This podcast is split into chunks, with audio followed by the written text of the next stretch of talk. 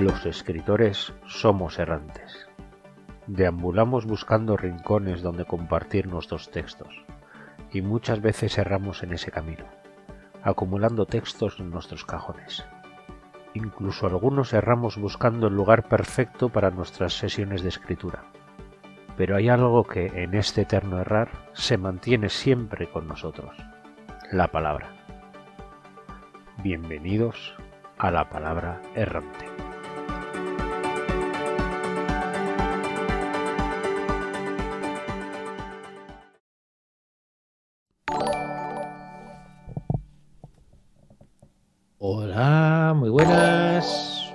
Buenos días, buenas tardes, buenas noches a todo el mundo.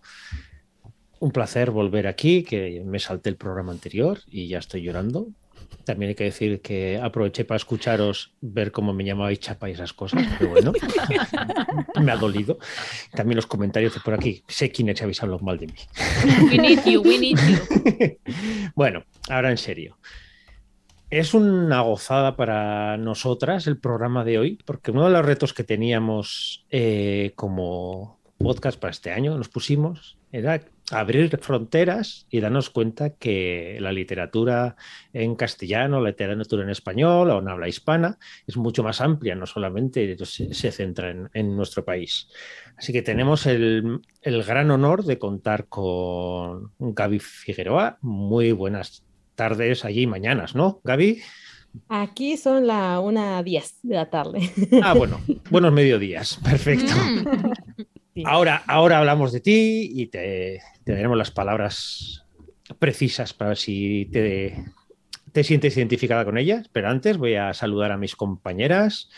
Muy buenas, Laura. ¿Qué estás leyendo? Hola, buenos días, buenas tardes, buenas noches. Pues mira, ayer justo acabé este tocho, la novela gráfica de, de Arena Brandis- Blanca. De Arena Blanca. Sandy. de Brandy Sandy, que se nota que, que era su primer libro escrito. O sea, no, no tiene un nivel comparación con los demás. Me gustó mucho el dibujo en los 11 primeros capítulos, pero después cambiaron a, a- a los dibujantes y ya, ya es más, ya no tiene tanta gracia. Así que en físico ese me lo acabé ayer y esta noche voy a empezar este, que es Cenizas de Esperanza, de Lucía Sobrado y Cristina Prieto Solano, que es nana literaria. Este no puedo decir nada porque no me lo he empezado a leer, pero también estoy audio leyendo, ah, no se ve, Net- Nettle and Bone, no sé cómo se dice, de T. King Fisher, que me está molando un montón. Llevo casi la mitad, me lo estoy bebiendo. Desearía que el rato en coche fuera más largo, porque está, está muy chulo, es fantasía así un poco oscura, con príncipes malos, malísimos, y magia que te exige mm, partes de tu cuerpo para hacer cosas. Y, y- y está, está guay. A ver cómo termina, pero me gusta mucho el rollo porque se parece a mm, La Loba y el Cazador, y ese también me gusta un montón. Mm, Genial. Pues seguimos. Muy buenas, Tati. Hola, buenos días, buenas tardes, buenas noches. Yo estoy leyendo dos libros a la vez, que es algo inaudito en mí. ¡Hala! ¿Cómo me decís a mí? Estoy leyéndome el libro de la lectura conjunta, Una educación mortal de Naomi Novik. Ahora mismo voy por, he leído ya el capítulo 2 y voy a empezar el capítulo 3 esta noche. Y me está gustando mucho, la verdad. Eh, además que tenemos la, estamos comentándolo entre, entre todas, hemos, estado- hemos hecho un glosario de palabras, bueno, de palabras que utiliza la autora porque eh, todas se parecen mucho entre sí para, para que todo el mundo pueda entenderlo bien. Y de momento me gusta, un sistema de magia interesante, eh, todo muy maquiavélico, está guay. Y el segundo, un- saliendo totalmente de mi, de mi zona de confort, una alumna me ha dejado este, este libro que es de Wattpad, ¿vale? que es Boulevard, que me- mm, tiene pinta de ser romántico erótico, ¿vale?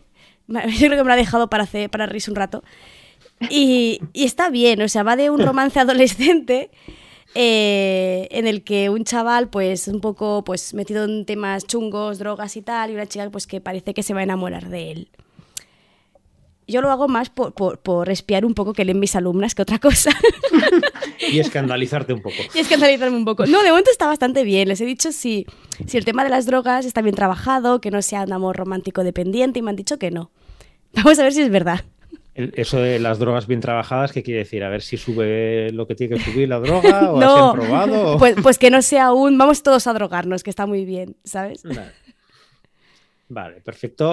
Bueno, y Monse, muy buenas. Buenos días, buenas tardes y buenas noches y buen mediodía, Gaby. Entonces, yo me he terminado uno que se llama Tu toma recordará de Andreu Martín, que ya os había hablado de este autor eh, la semana pasada, la... no, la semana pasada, no, hace 15 días ya, como pasa el tiempo cuando nos divertimos. Entonces, os había hablado de este, de este libro, em, no, o sea, de este autor. El libro está muy bien, habla sobre, es, eh, bueno, se encuentran un cuerpo y todo sucede más o menos a unos meses de los atentados em, terroristas de, de la Rambla de Barcelona. Por lo tanto, habla un poquito del terrorismo islámico, un poquito mm, de, bueno, de fanatismos y, y- de, y de isla- islamistas no fanáticos y, está muy bien, está muy bien, pasa muy rápido y me lo he leído en catalán. Es de, espera, porque ya no lo tengo, es de, de Al revés, ¿vale? La, la editorial. Y luego eh, estoy leyendo dos libros, el de Una educación mortal. Gracias, Tati, gracias a ella. El primer capítulo era como ya lo hemos comentado en el grupo, no vamos a volver a ello. Y ahora también voy por el tercero. Y luego nos, me estoy leyendo uno que me ha supuesto, también es por un grupo de lectura, que, bueno, es que mm, llevo, no sé, empecé ayer y llevo como el 25% leído. Me he despertado esta noche y me he puesto a leer como una loca, que se llama No nos dejan ser niños, de Pera Cervantes. No conocía al autor y me está Mm. encantando. Es policiaco. Él es policía, por lo tanto, lo que, por lo que se refiere a las técnicas de investigación y procedimientos y tal, pues está súper bien narrado, pero además con unos toques de humor de la protagonista que nos, supo, que no soporta la suegra, que mola muchísimo. O sea, y además es de mi época, supongo, este señor, un poquito mayor, y tiene algunos comentarios así, algunos guiños que, que me siento muy identificada. Y ya Genial. Bueno, ya veis y, y no oís, si, si nos escucháis en el podcast, que no tenemos a Rebeca hoy por aquí. Mm, Hubo un pequeño sustito, pero está bien, está en reposo, le hemos dado hoy vacaciones. un Eh, saludo, así, Rebeca, descansa mucho. así, viendo lo que hicisteis en la semana pasada, así podemos ponerla verde esta vez. Ajá. Iremos rotando. Yo también voy a decir lo que, lo que estoy leyendo. Eso, te Y- lo preguntamos. Aritz, ¿tú qué estás Sí, leyendo? Yo que estoy leyendo. Mira, pues acabo de empezar un libro que es este, de Oscura, que es una bruja con tentáculos. Así como podéis imaginar, alegre y divertido. Mm. Una bruja mala, que es la protagonista. Pero bueno, eh, acabo de empezarlo, entonces tampoco os puedo decir mucho, pero por ahora arranca bien, arranca chulo. Luego, por otro lado, como estoy con todo el tema del mes literario por la salud mental, estoy leyendo y me está gustando mucho Las voces del laberinto. Eh, Las voces del laberinto es eh, una obra de, de francés, ya no me sale el nombre. Eh, espérate que voy a mirarlo porque ya me quedo en blanco. Es el, el director del, bueno, el director, el comisario de, del 42 y, y voy a entrevistarlo en, en mi canal y entonces eh, le comenté que como él había escrito también temas por el tema de, de sobre salud mental y todo eso, que, que me dijera algún libro para leer suyo. Es Ricard Ruiz, que perdona, que se me había olvidado. Y Las voces del laberinto justo habla sobre salud mental y habla además sobre autores que autores, escritores que, que tuvieron problemas de salud mental y, y la verdad es que pinta chulo. Por lo que estoy leyendo hasta ahora, pinta chulo. Y por el tercero, que lo tenía pendiente, estoy en audiolibro, porque como suelo ir andando últimamente a trabajar, eh, estoy audiolibreando eh, Sandman. Me apetecía mucho la historia, la, la leí hace tiempo, pero de esto que lo lees un poco por encima y no me fijé mucho. Y ahora con el tema de la serie de, de Netflix que salió y todo eso, le, creo que fue Netflix, ¿no? La plataforma que salió, la de Sandman. Sí. Y, y me está gustando mucho, sobre todo porque es más oscura todavía que la serie. y eso me lo imaginaba. Ese, ese recuerdo tenía, pero, pero me está gustando mucho y la verdad es que es muy, muy potente. Hay alguna escena heavy, muy heavy. No sé si habéis visto la serie o si habéis leído Sandman. La tengo pendiente. Es muy chula la serie, es muy, muy chula, me gusta mucho y hay un capítulo en especial en una cafetería, que ocurre todo en una cafetería, que ya la serie es, en la serie es un capítulo oscuro, eh, pero este, la historia es todavía más oscura. Ya sabéis, como eso no me gusta nada, pues entonces lo estoy disfrutando mucho. Apenas te pega. No, no, nada, nada, nada, ya veis. Brujas con tentáculos, salud mental y, un hombre en un esto que vuelve loco todo el mundo. O sea, de estas cosas que me gustan. y, bueno, antes de empezar con, con Gaby, cuéntanos, Gaby, ¿tú qué estás leyendo? Eh, siento que desentono sabroso. a ver, primero estoy leyendo Nota que estoy aquí, que es una novela corta de Anita Sunday de dos chicos que se enamoran. Bueno, es un mandan, se mandan mensajitos por notas y el protagonista no sabe cuál de los tres candidatos de la universidad es el, el de las notitas, ¿no? Luego, Hermana ausente de Kendra Elemer, que es un thriller de una hay un muerto, un crimen de odio y están investigando los policías del FBI en un pueblito chiquito y es como en dos tiempos, ¿no? Este, un crimen, el crimen actual y que esto remite a, una, a un suicidio 20 años en el pasado y la protagonista es esta, esta señora de 45, 50 años que otra vez está envuelta eh, por ser testigo del crimen. Y de ahí estoy leyendo eh, una novela ligera eh, de Bungo Stray Dogs, es un anime. Bueno, es un manga anime que tiene también como ocho novelas ligeras, entonces estoy poniéndome al día con todas las novelas ligeras. Em, ahorita estoy con Origins, que es como el pasado, como que 10 años antes del inicio de la serie de anime. Mm. De Kafka Sagiri, es un Japón en el que hay personas que tienen o nacen con poderes, eh, se llaman habilidades, cada uno de ellos tiene como pros y contras, y la historia trata sobre eh, la mafia, que tiene venta de este tipo de personas y la agencia armada de detectives, que es quienes se encargan de arreglar, digamos, todos los, crímenes que tienen que ver con personas con habilidades. Oh. Y, bueno, hay un país extranjero que creo que este, ah, los personajes tienen nombres de autores eh, japoneses y de todas partes. Por ejemplo, como la historia se lleva a cabo en Japón, la mayoría son mm, autores del siglo XIX, XVIII, XX, en esta situación y los enemigos son, por ejemplo, ahorita el más malo de la historia es Dostoyevsky, ¿no? Que llega a intentar... sí, está enfrentándose a, contra Osamu Dazai, que es eh, un autor muy eh, depresivo de Japón, entonces está curiosa el anime, me gusta el, un poquito la, historia y me puse a leer las novelas. Y de ahí estoy, leo, leo mucho como paralelamente, de ahí estoy leyendo eh, uno de un romance con monstruos eh, que se llama Soul Eater. Son siete libros, un mundo apocalíptico en el que salieron literalmente monstruos del fondo de la tierra y hay una milicia que se dedica a asesinarlos o intenta asesinarlos porque este es un mundo apocalíptico y a los humanos ya los replegaron como a cierta zona solamente. Y el primer libro trata sobre un, intento de, mm, emboscada a uno de estos monstruos, pero e, ese es el llamado Soul Eater el monstruo termina con todo el batallón, deja solamente a uno vivo y por él se deja capturar. Entonces, al parecer, eh, tiene como un crush con este soldado y la única manera de obtener información de este, de este monstruo es que este soldado lo, lo, lo, entreviste, ¿no? Pero pues poco a poco se van a ir enamorando y hay porno con monstruos, básicamente. Oye, pues muy bien. No, no os quejaré que no hay variedad, oscuridad, monstruos, el amor. Oye, aquí tenemos de todo. Dios, pero, ¿te estás leyendo cinco libros de golpe? Eh, sí. Luego me decís a mí, porque leo tres. Desde luego. Vale, perfecto. Pues es el momento ya tradicional nuestro de presentar a, a la autora invitada con seis palabras. Eh, en este caso te voy diciendo una por una a ver si crees que te representa, ¿vale? Vale. Suéltaselas todas así de golpe. Ah, vale. Primero suelto todas. Vale. La primera sería podcast. La segunda, boy love. La tercera, silencio. La cuarta, Fuyoshi. La quinta, la escribiteca.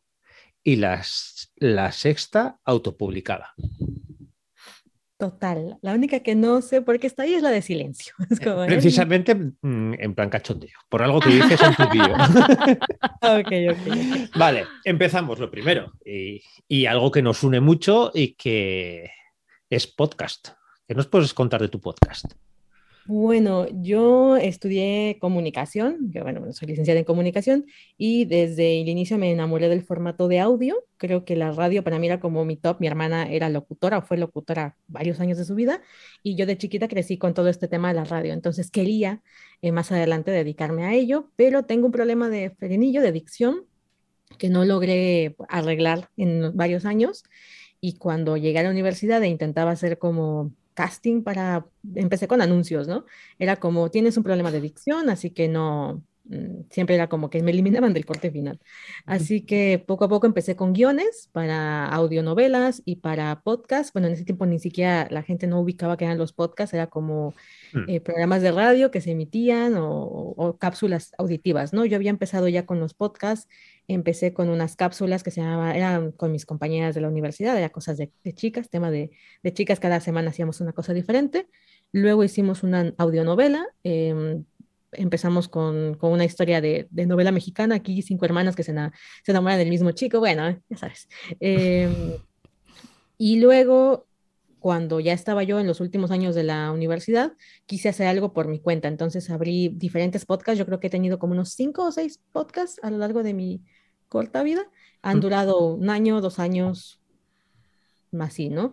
Y los he abandonado porque en esa época no había mucho apoyo a los podcasts, era como que la gente era video, video, video. Mm. Y nadie, nadie, nadie sabía. Tú decías podcast y te decían, ¿un qué? Entonces eh, era muy fácil abandonar, eh, era poca la audiencia y entonces intenté con el video, pero él y yo no nos llevamos muy bien. Y, mm, y yo creo que ya casi, no, ya no recuerdo, tiene cuatro años que inicié con el podcast más actual que es el que tengo, que em, se llama Fuyoshi Senpai. Y lo empecé porque quería yo hacer reseñas. Bueno, yo lo que pasa es que el género al que yo me, más me abocaba, como pueden ver, a veces en- entras a una sala de chat y dices, ¿qué estoy leyendo? Y te- Gaby sale con que monstruos folladores. Entonces no era muy común que yo, em, no era muy común que yo encontrara gente con la que platicar de, de mis historias, ¿no? A veces eh, yo fui No. otaku, eh, que empecé por el anime, era como, este, me gustaba mucho el anime, ¿no? Y entonces no encontraba gente que le gustase el anime, muchísimo menos gente que dentro de un anime de peleas estuviera fangirleando, decimos, con, la, con los dos protagonistas en modo romántico, ¿no? En vez de decir, ay, qué buena pelea estuvo, dices, oye, debió besarlo en esa escena, ¿no? Ajá. Entonces yo me sentía muy solita y cuando ya crecí dije voy a hacer un podcast dedicado a eh, contar estas historias que a mí me gustan y con spoilers. Eso también era una característica del programa. Ujú. Durante el primer año yo ni, ni me di cuenta de estadísticas, yo lo hacía por puro amor al arte y cuando me di cuenta hu- vino, la, vino el boom de Spotify, Spotify le entró a los podcasts, el formato podcast y eso subió muchísimo mi, mi audiencia. Luego vino la pandemia y eso subió todavía más mi audiencia. Durante dos años estuve en el top 10 de México en podcast de entretenimiento. Y yo decía, madre mía, o sea que la sola era yo, ¿no? O sea, mucha gente allá afuera consumiendo anime, manga y con el gusto del voice love, pero yo no lo había conocido. Y pues ya llevo cuatro años con el, con el show y, y pues eh, me ha dado muchísimos aprendizajes y aquí estoy. De no ser por el podcast, estoy segura que no, no estaría haciendo las cosas que estoy haciendo hoy. Mm. Y yo creo que coincidimos mucho en eso y además siempre solemos comentarlo que, que el podcast al final a nosotras también nos está sirviendo de empujón y decir, mira, seguimos ahí, vamos luchando, vamos consiguiendo cosas y, y la verdad que es una. Vale, segunda palabra, que somos Un momento, nosotros. perdón, ¿puedo Sí, decir una sí. cosa? Porque Sí. va todo como de 5 en 5, Gaby. Mm. Les Sí. cinco libras, ha- has hecho cinco podcasts. Ah. ¿Quieres mandarnos un mensaje o es casualidad? Eh, numerología. Yo digo, eh, no, no tengo idea, no lo, no lo he analizado a, ahí a fondo, pero es que a veces ya hasta dejo de contar. O sea, mm, si ahorita me pongo a contar cuántos podcasts he hecho, no sé si van a ser cinco. Yo digo una cifra porque no me quiero poner a, a pensar. Durante muchos años era como, ¿por qué no me puedo comprometer con un proyecto? Porque siempre voy brincando de una cosa a otra. Porque eran podcasts totalmente diferentes. Tuve uno de espiritualidad, cuando empecé con temas de tarot, numerología, ta, ta, ta. Tuve uno de pareja cuando empecé con temas de mm, comunicación interpersonal. Tuve uno de cháchara con mi primo, que se llamaba La chica de un calcetín. Tuve eh, uno de crítica social en mi estado, cuando quería yo ser periodista, que se llama Pan con Café. Eh, bueno, o sea, he hecho varias No, al- cosas. Sí, al final irías buscando y te has encontrado cómoda en esta. Y además ves que funciona. Qué mejor que poder hablar de cosas que nos gusta y además que a la gente le guste. Sí, Eso es el sueño de cualquiera. La segunda palabra, que es palabra doble, boy love. Mm, Vale. Eh, bueno, es el género el que Hmm. yo escribo. Em, hay, hay- hay que matizar varias cosas de esto. Eh, el boys love es de origen japonés. ¿Mm? Nace en los mangas de los, de los años 70 allá en, en Japón. Después se va expandiendo a otros países, principalmente asiáticos. Y aquí llega en palabra llamada yaoi, ¿vale? Así fue Sí. como lo empezamos a conocer en, bueno, en México. Yo soy mexicana. ¿Puedo comentar eso? Yo soy mexicana, entonces aquí empezó a llegar con el tema yaoi. Em, mis primeros acercamientos fueron por el anime. Y más adelante, cuando yo empiezo a escribir fanfiction, porque yo vengo de la, pues, empecé a full con los fanfictions cuando tenía 11. Ujú. Y de ahí, pues, di el salto, creo que fue lo normal, ¿no? Que quisieras escribir sobre lo mismo que, que tanto lees. Sí. Pero me di cuenta que aquí en este lado del charco, México y creo que también España, no, em, no existe esta industria alrededor del tema Voice Love. Lo más cercano que encontré fue el MM Romance, que viene de Estados Unidos. Es más, eh, principalmente habla, habla inglesa en mundo anglosajón, pero no hay un equivalente en español, Tenemos las novelas LGBTQI+, que son novelas que tienen una representación y que buscan dar visibilidad, tienen un contexto y han nacido en un contexto occidental. Y el voice love eh, tira para otro lado, ¿vale? O sea, todavía estamos principalmente las que nos dedicamos a esto, las pocas que vamos empezando en esta zona en español, como dónde está la línea, ¿no? ¿Cuál es la diferencia entre una novela con representación LGBTQI+, y cuál es una novela o sería una novela de eh, romance MM o de voice love? ¿no? Porque una de las grandes quejas que ha habido acerca del voice love es precisamente que no representan relaciones reales de personas eh, con orientaciones no heteronormativas, ¿no? Sino que tienen un rollo poco de fetichización, a veces totalmente se vuelan la peluca y no hay ni siquiera conflicto alrededor de ser dos hombres, ¿no? O sea, es como que lo obvian, ¿no? Es así, como, en este mundo es normal, tómalo o déjalo, ¿no? Mm. Y, y era algo que nosotros, los que somos fans del Voice Love, siempre nos ha gustado.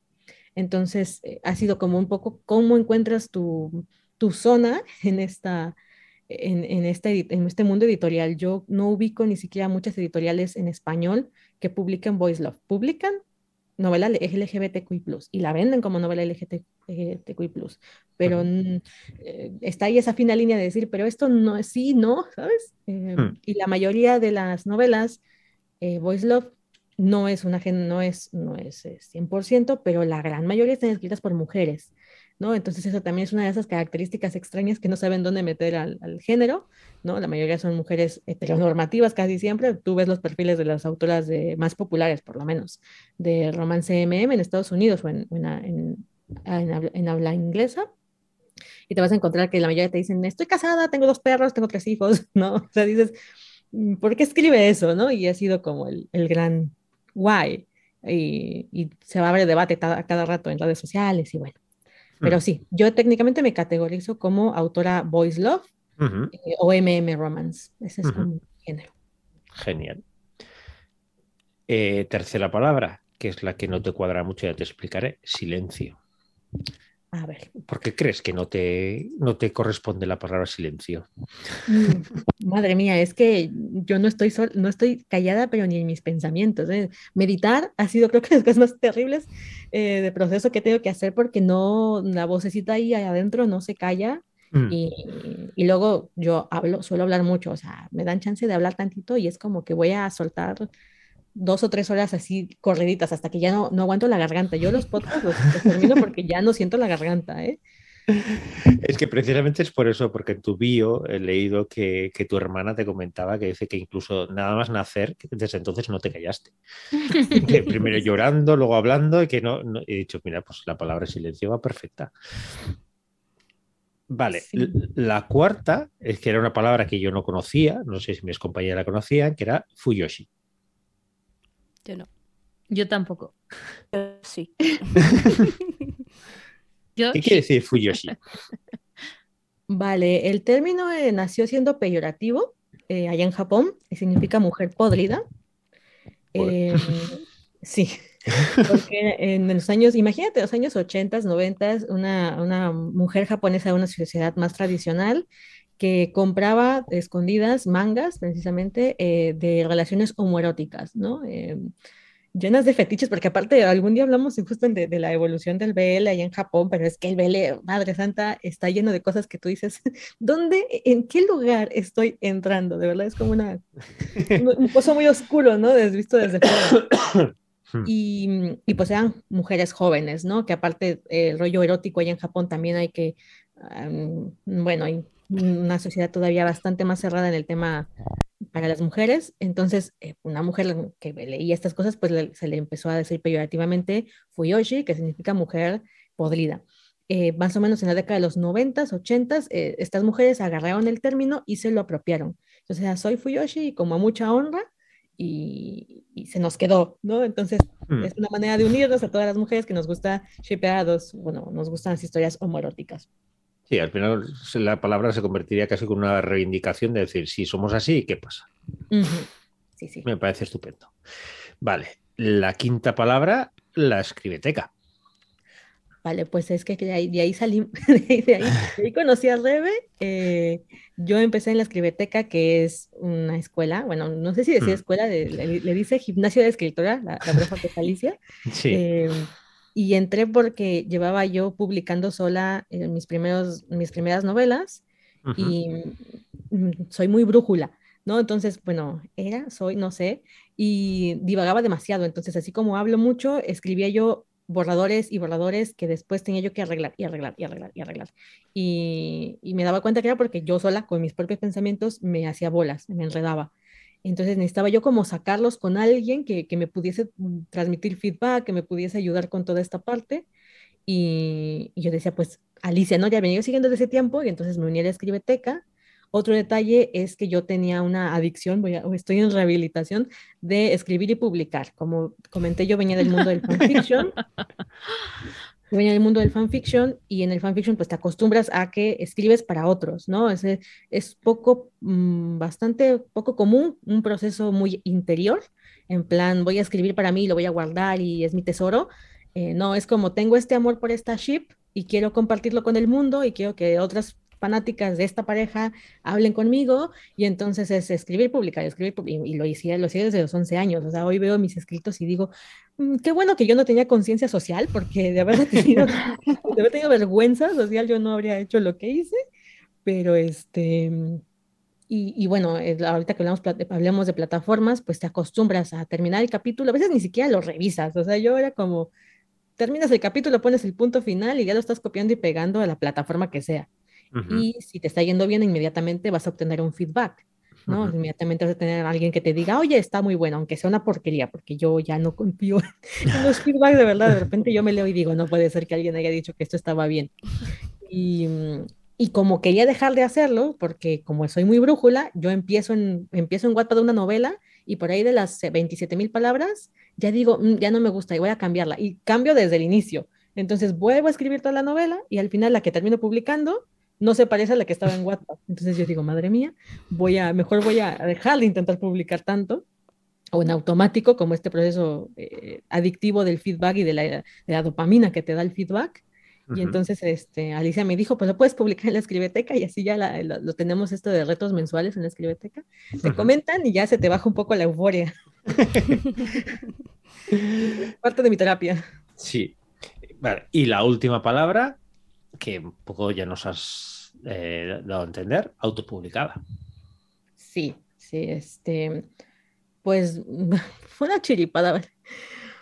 Yo no planeaba publicar nada todavía en mi, en mi vida, o sea, cuando yo empecé el podcast, siempre desde que yo chiquita ya estabas con que quiero ser escritora de grande, ya típica, soy el, soy el cliché de, bueno, cuando crezca, voy a, voy a ser escritora y, y toda tu familia así de, "Eh, no, probablemente eso no va a pasar, ¿no? Y, y, pues fue algo que, que dejé ahí como en el estante, siempre queriendo escribir algo, pero siempre escribía fanfiction. Nunca me había aventado algo original hasta que lo iba yo comentando en el podcast, iba diciendo, ¡Estás este, loca! desde que lo abrí, ¡Estás hace loca! cuatro años. Voy a escribir una novela, estoy empezando una novela y nunca la publicaba, ¿no? nunca nadie se enteraba de qué estaba yo haciendo, hasta que una, mm, una, un un NaNoWriMo, un NaNoWriMo, y dije, "Oh, esta vez voy a intentar escribir una novela propia, ¿no? En En chingado nano, porque no, obviamente las 27 mil palabras, Gaby Brújula ya se había bloqueado, y yo así de, "¿Qué pasó con esta historia, ya no sé para dónde voy, estaba yo en un grupo de escritoras latinoamericanas, donde nos hacíamos sprints, y pues por eso avanzaba yo, pero francamente llegando a un punto, primer punto de tuerca de la, de la novela, yo ya no sabía para dónde iba la historia. Y eh, una noche veo un video de K-pop, porque aparte también soy fanática del K-pop, eh, veo un teaser de un video de K-pop y me surge una idea y digo, ¿sabes qué? Me voy a aventar con esta cosa, ¿no?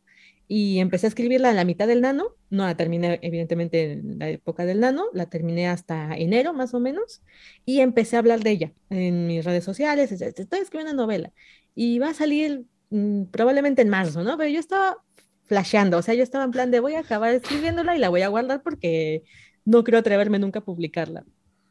Y en enero del 2021, creo que fue, este, decido, no es cierto, noviembre del 2020, decido hacer una prueba con un fanfiction que yo tenía muy chiquitito, es una cosa de, de 17 mil palabras, un relato más que nada, que había escrito para un fandom que me gustaba bastante y decido publicarlo yo sola, ¿no? En plan, vamos a ver si a la gente le va a gustar leerme o, o para no invertir tanto en una novela de 80 mil palabras y después ver que a nadie le interesa tu lectura, ¿no? Porque les puede gustar mucho cómo hablas, le puede gustar mucho el podcast, pero no significa que les vaya a gustar cómo escribas, ¿no? Entonces eh, dije, tengo el público, ahora hay que lanzar una bomba, a ver si les gusta y ver si hay potencial ahí o mejor mis miedos hacen que me retire de la cancha y lo dejamos para cuando tenga 40 y menos me importe menos la opinión pública. Entonces, eh, lanzo esta novelette eh, con mis chicas muy cercanas, mis, mis, escuchas muy cercanas y les encanta. ¿Vale? Y, vi que podía yo financiarla, ¿no? Porque principalmente esa era la otra, o sea, pude financiar la portada, pude financiar la, la corrección, obviamente porque eran 17 mil palabras, y los envíos y toda esta gestión, ¿no? Después empiezo a escribir la otra novela ya un poco más animada y como comento que va a ser en marzo, por ahí de enero me empiezan a llegar mensajes de Gaby, estoy juntando para la novela, Gaby ya ahorré para la novela, Gaby ya tengo mi presupuesto para la novela y yo eh, en plan de me falta un cuarto de la novela, ¿sabes? O sea, no, no sé qué estoy haciendo con mi vida. Y yo decía, no, es que ya ahorré, eh, vas a hacer venta, eh, te aparto, ¿no? Y eran varias. Y justamente un- tengo una emergencia familiar, este, un paro cardíaco aquí en casa, eh, una operación carísima porque no teníamos seguro y necesito dinero. Literalmente sí fue como, yo siempre lo contado como emergencia, tengo que pagar deudas y esta gente literalmente me está diciendo, toma mi dinero y yo es como, tengo deudas, ¿por qué rayos no hago este intercambio, no? Y les digo, vale, pues vamos a abrir una preventa. La novela todavía no está acabada, pero vamos a abrir una preventa. Y me va súper bien. y entonces digo, madre mía, pues ahora sí tengo que sacarla. Ya no es como, Ya no hay excusa. la guardé en un cajón porque ese era mi plan. No, es como ya tengo que sacarla. Y es así como nace 1929 Formas de quedarme a tu lado, una novela de Boys Love, viaje en el tiempo, mafia y cosas así. Este, y pues es mi novela más vendida. Es la primera que escribí, es una porquería. Siempre se lo digo a la pobre de Alicia. Les digo, es que yo no sé cómo me atreví a lanzar esa cosa. Digo, es que ni siquiera, o sea, le hice las revisiones y, y demás, pero, pero nunca la pensé bien, nunca me organicé. Ahora la veo y digo, Madre Santa, aquí pudo haber quedado mejor. Ya sabes, ¿no? Yo creo que todos alguna vez hemos tenido esta sensación de, es que así no debió haber sido, si le hubiese dado más tiempo, si le hubiera dado más chance, o, o si lo hubiese hablado con alguien más experto que yo, esto hubiese salido mejor. ¿no? Pero curiosamente es mi novela más vendida y la gente le encanta, bueno, por lo menos las que, las que les gusta, evidentemente, las que no, pues no. Pero a las que sí les gustó, llegaron mis lectoras y de ahí estoy haciendo una base de lectoras a las que adoro. Mira, por ejemplo, aquí hay algunas en los comentarios. Y, mm, y, este, y así nació Aidan y Liam. Y pues de ahí dije, madre mía, pues qué tal si lo sigo intentando, porque mi sueño siempre fue ser escritora, pero me daba muchísimo miedo, ¿no? ¿Sabes? Era como, esto no va a funcionar, a nadie le va a gustar, a na- nadie me va a leer.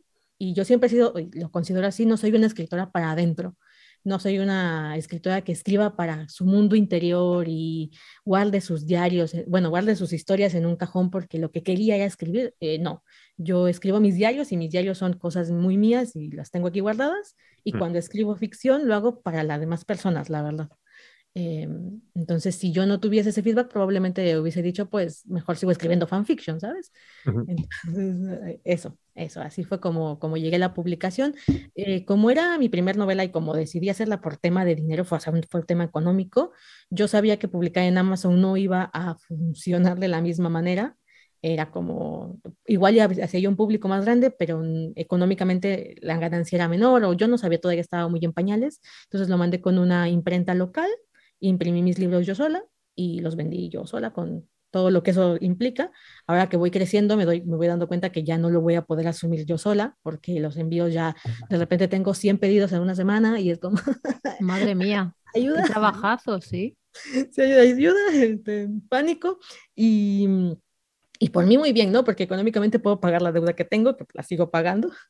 Y por otro lado es como, sí, pero por ejemplo ya no tengo tiempo para escribir, ¿no? O sea, me empecé a dar cuenta que ya el tiempo para escribir se me volvía muchísimo menos y luego, por ejemplo, mm, la persona que tuvo el infarto en ese año, ahorita tuvo un derrame cerebral, entonces ahora soy Mm. también parte cuidadora y Mm. tengo menos tiempo para escribir, entonces menos tiempo para la gestión de envíos y todo lo que eso implica, entonces ya estoy buscando alternativas, pero pues ya estoy haciendo un público más amplio, me, me compran más personas y eso espero ayude, Ah, porque yo lo veo de esta manera, o sea, para mí escribir sí es un arte y, y respeto mucho a la gente que lo vive como un arte, tengo un amigo que es escritor y le dice, a mí no me interesa lo que yo venda, yo escribo porque quiero escribir y yo bien por ti, pero yo tengo que pagar deudas, así que yo no me puedo dar ese lujo, soy pobre. Entonces, este, cuando publico sí es como voy, voy, voy intentando mediar esas partes.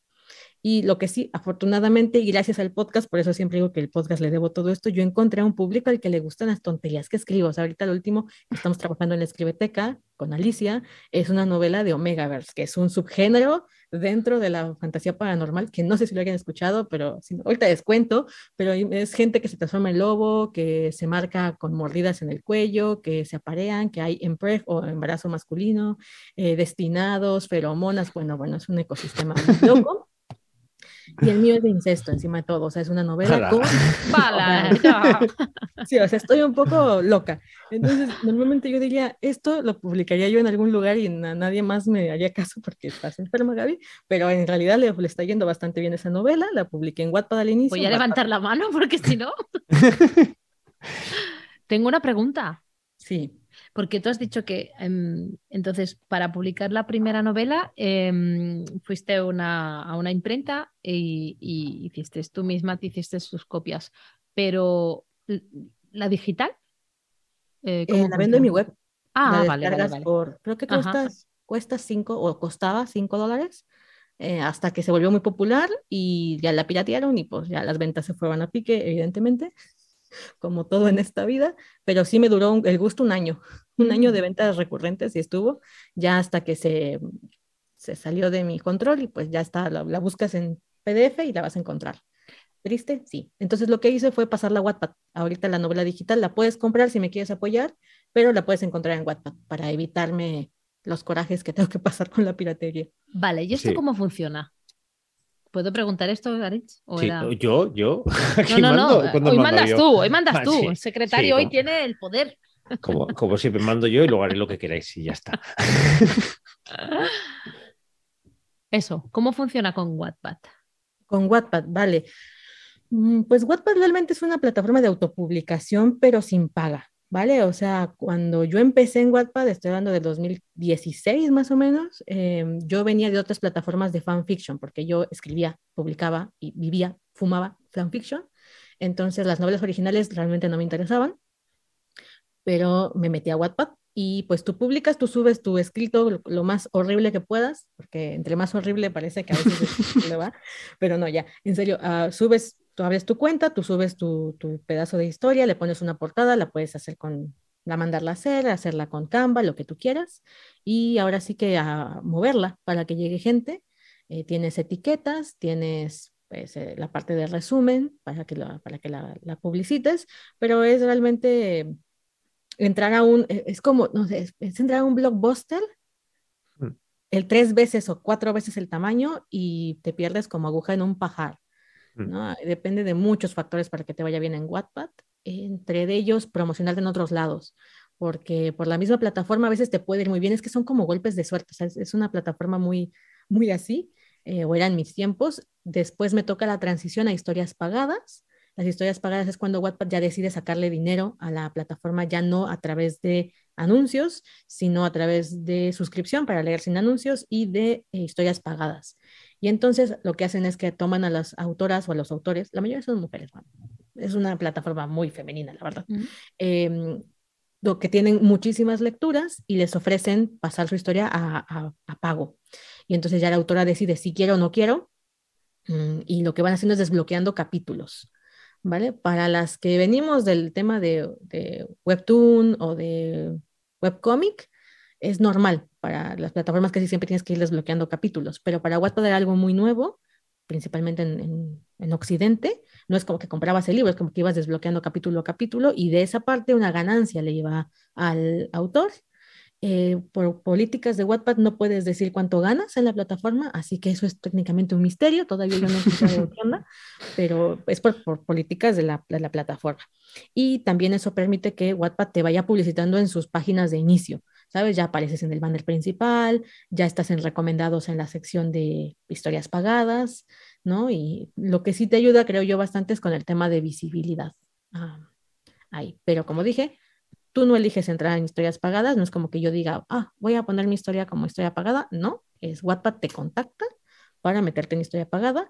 Puedes apoyarte de los Wattis, por ejemplo, que son los concursos que se hacen año con año en Wattpad y si le va bien a tu historia y la el editor ahí de Wattpad dice, oye, esto tiene como potencial, tal vez te ofrezcan eh, pasar las historias pagadas, pero es todavía un tema muy, de, muy interno de, de Wattpad. Yo veo que tu historia de 1929, formas de quererse... Eh, quedarme a tu lado. De quedarme, perdón.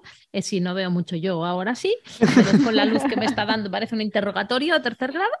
Eh, veo que tienes 31.000 mm, lecturas. Ah, sí. Y la que me bajaron, la de, la, de Omegaverse, tenía ya 200 mil casi. Madre, mía.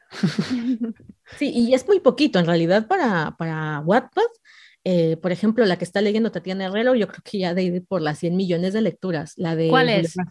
¿Corromper al demonio? no, no, la que me bajaron ya no está, me la bajaron. Sí. Eh, murió. O sea, un día me llegó la notificación de, estás infringiendo las normas de comunidad, lo cual era verdad, y pues la habían bajado. Antes no me cerraron la cuenta. Hay tema, temas prohibidos en Wattpad y yo infringía tres de los cinco, creo, entonces. Pues. ¿Ves? Cinco, cinco, otra vez cinco. bueno, piensa por el lado bueno, hubo dos que no. Claro. Todavía hay hueco para corromperlo todavía más. Sí, y eso que la historia dice Alicia que no está tan mal, pero es que, o sea, que no está tan oscura ni nada, pero es que los temas que tocaba estaban prohibidos en Wattpad. Entonces, no era el tratamiento del tema, sino simplemente que estuvieran dentro del tema en sí. Hmm. Y has comentado que Wattpad es eh, donde has publicado, pero has probado más plataformas, ¿no? Uy, sí, sí, sí. A ver, yo empecé en foros, porque como yo decía, escribía yo fanfiction, entonces empecé en foros, ahí por ahí del 2005 2005 más o menos. Eh, después me pasé en 2006 a fanfiction.net, donde estuve muchos años. Yo creo que si entran a mi perfil han de tener como 50 historias que publiqué ahí. Y, después me pasé a Wattpad. Por, recomendaciones de gente en fanfiction.net me pasé a Wattpad. También he estado en AO3, que es como hoy en día el paraíso del fanfiction. La única, la ventaja más grande de Wattpad es que también te permite poner historias originales y que tengas un público, porque AO3 o fanfiction están muy enfocados a los fanfictions, entonces eh, una historia original es muy poco leída. En cambio, Wattpad tiene un ecosistema que sí permite las lecturas a, a novelas originales. De hecho, la mayoría de las novelas más populares de Wattpad son originales. Y también probé, por ejemplo, Tapas, que es una plataforma de webcomic. Es es eh, oriental, eh, traía muchos de los manguas que yo leía, que yo leo todavía, y tiene este formato de, eh, desbloquear capítulos, igual, nada más que son webtoon. Y entonces abrió una sección para novelas. Incluso Tapas tiene un programa para que si tu novela es muy popular, te juntan con un artista y pueden pasar tu, tu historia a un formato webtoon o un formato mm, webcomic. chulo. Claro, esto Ujú. nada más está para inglés, o sea, la- la- el- el- el- lo- lo en español apenas eh, Tapas está dando como primeros pasos en, en traducciones, entonces yo creo que de aquí a que decida tomar historias originales de la plataforma en español para volverlas webtoon, mm, yo creo que le, le queda trecho y no sé si lo vaya a hacer, pero, pero bueno, ahí está la posibilidad. Y pues son industrias que realmente vienen, eh, todo este tipo de formato de desbloqueo de capítulos, del webtoon, del webcomic, viene más de, de Asia, ¿no? También ahorita tenemos Leshin, o no sé cómo se pronuncia en español, y son traducciones que van trayendo, y algunas como tapas, por ejemplo, da la opción de tú poder publicar también tu, tu historia por ahí. Y lo que sí logré en tapas era la de support, que es desbloqueas que te den monedas dentro de la plataforma. No tienes que entrar a historias pagadas, la gente puede seguir leyendo tu, tu historia en, en gratis, pero si ellos quieren te pueden donar moneditas y ya tú vas juntando, no sé, un- creo que lo que más que he ganado en esas ha sido 60 dólares eh, en un mes, ¿no? Por la que bajaron, también la bajaron de ahí, la de, Oh. la de Omega, también me la Sí. borraron. Sí, el tema pirateo también es otra cosa que algún día tendremos que hablar de ello. Eh, claro, estamos hablando de un montón de plataformas y hay mucha gente, hay, sobre todo hablamos aquí a nivel de España y fuera de- del tema fanfiction y así, que parece que solamente puedes publicar o publicas por editorial o autopublicas por Amazon. Eh, ¿Hay alguna característica especial que veas o alguna plataforma especial? Claro, si es fanfiction, sí, pero si es historia original, ¿hay alguna plataforma que digas, mira, esta tiene pinta que va a ir para arriba o que está ganando mercado? ¿Hay alguna que veas que, está funcionando bien?